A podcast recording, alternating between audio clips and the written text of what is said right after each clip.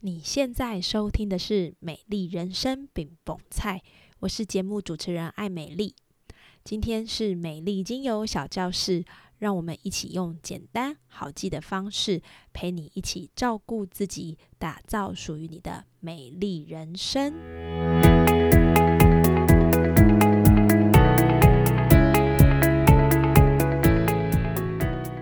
Hello，欢迎收听美丽精油小教室，我是艾美丽。今天的节目呢，是在《美丽人生饼蹦菜》里面电子报的读者呢有提问一个问题。那他今天提问的问题呢是说，先用油涂抹在皮肤，再直接滴下一滴精油，请问这样使用算是稀释吗？你觉得呢？你觉得这样是稀释吗？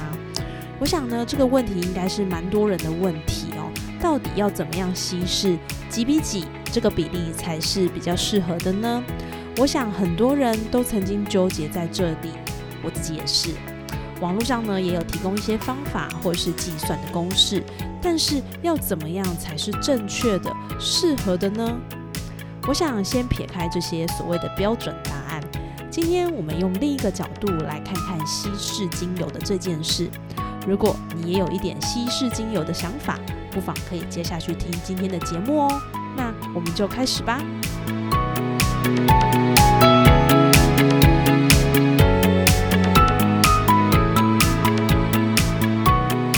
一讲到精油稀释，其实有几个最重要的目的。第一个，精油稀释是为了要减少皮肤刺激，有些精油直接涂抹在皮肤呢，会有比较强烈的刺激性，要减轻刺激，稀释精油会是特别有效的哦。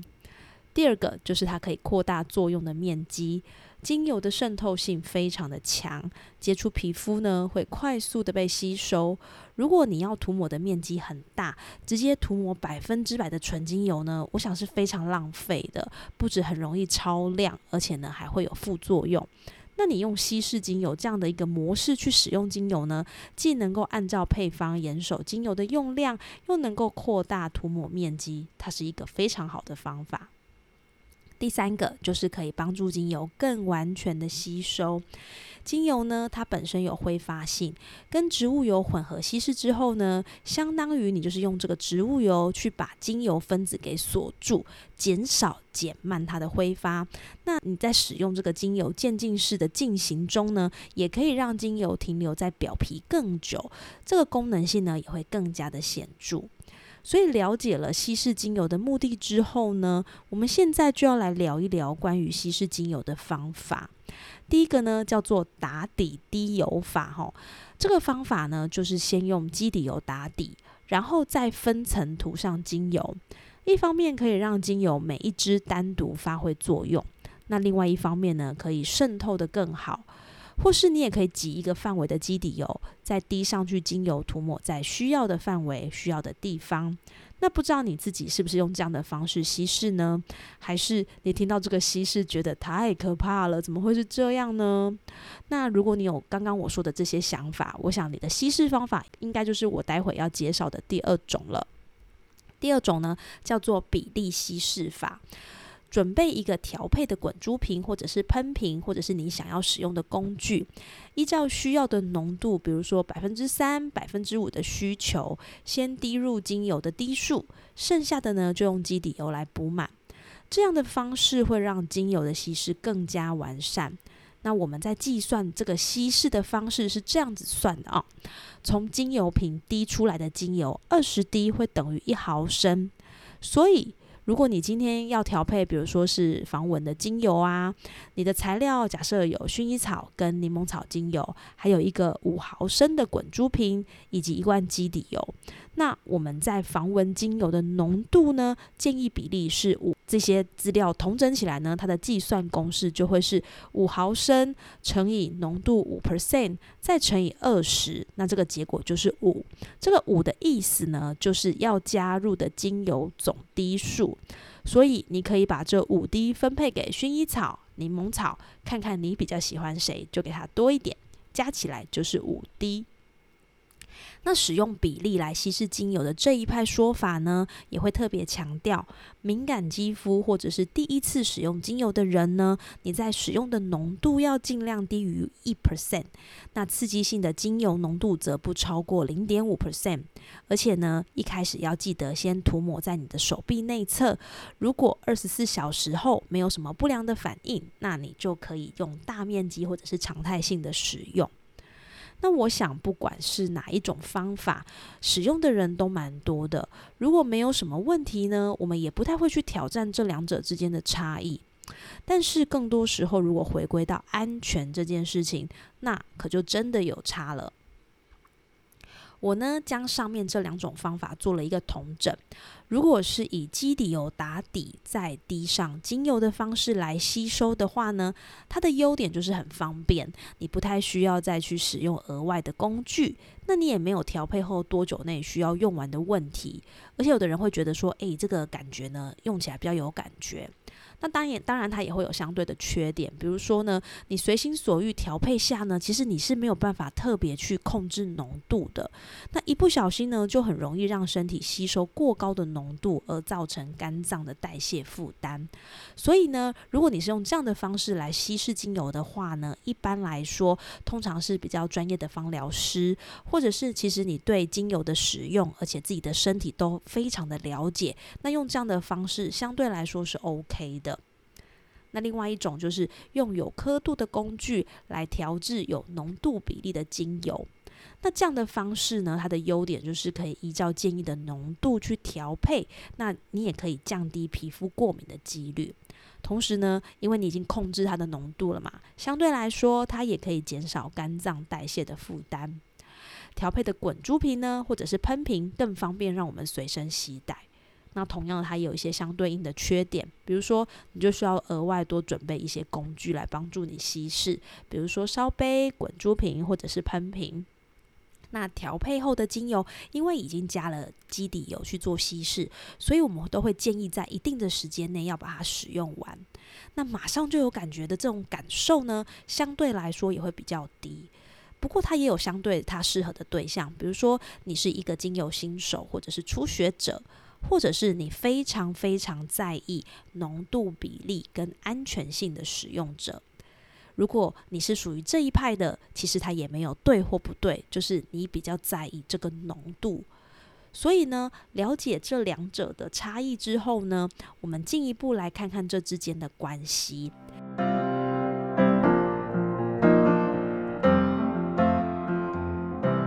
第一个就是两者都算是稀释吗？我想答案是的，因为呢，加了基底油后，整体来说都会比较好推开。你所使用的精油不会马上就被皮肤吸收或者是蒸发。第二个，两种方式都可以用吗？我想依照使用的对象来说是没有问题的，就看你是属于呃很了解自己身体、很了解精油的人，还是其实你是一个新手，那你可以选择适合你的方式。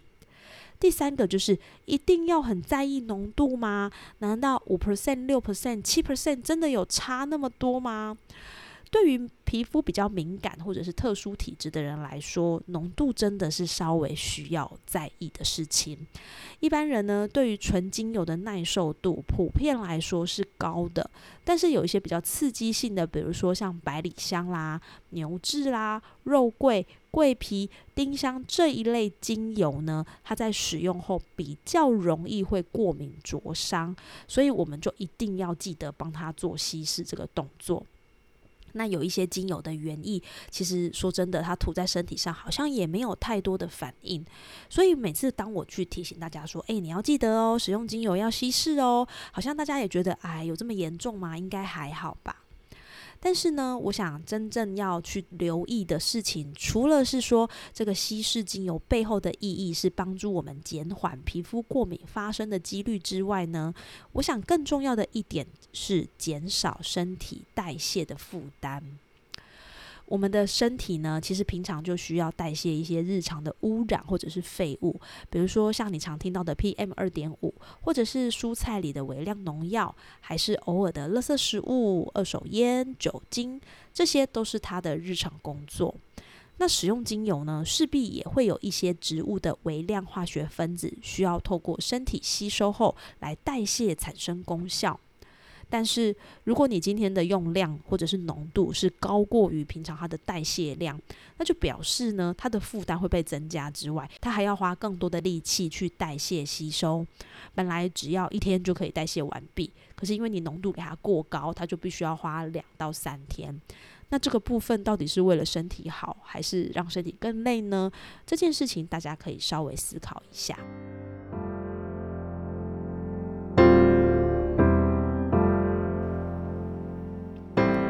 分享一下我自己的做法。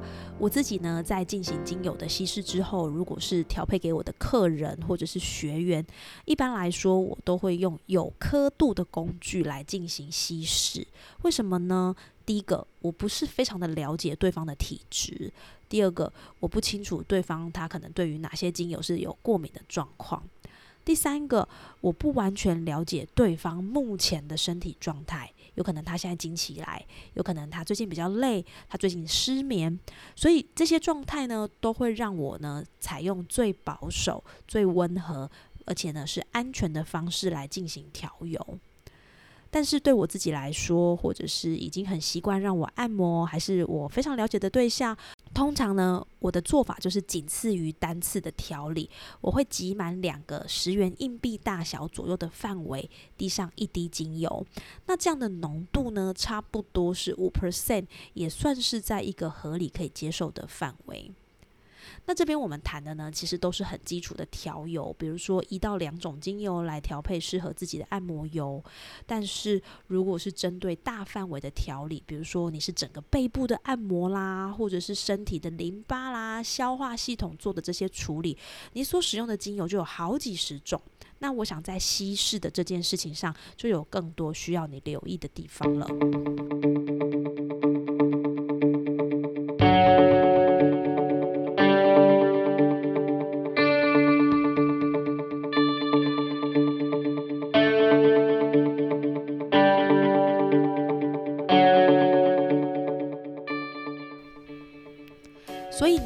回归到今天的读者提问，稀释精油的方式怎么样才算是正确的呢？第一个，你要先理清自己目前对于自己身体的理解程度。如果你是刚开始的初学者，那建议你就是可以用比较安全、仔细、小心的方式来稀释精油。但是如果你已经非常的熟练，而且很了解自己对于哪些精油是比较敏感的，那这个部分你就可以运用自己上手的方式来使用。重点是，精油本身其实在每个人身上的影响结果都不会百分之百的雷同，使用的量跟浓度也会让身体的反应有所不同。所以呢，了解自己的身体这件事真的是非常重要的。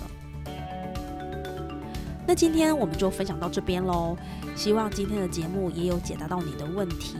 有哪边不清楚的地方，试试看你就知道问题在哪里了。如果还是有问题的话，欢迎你留言在 Apple Podcast，或是你也可以直接写信给我，相信也能让你对精油的稀释有更多的了解。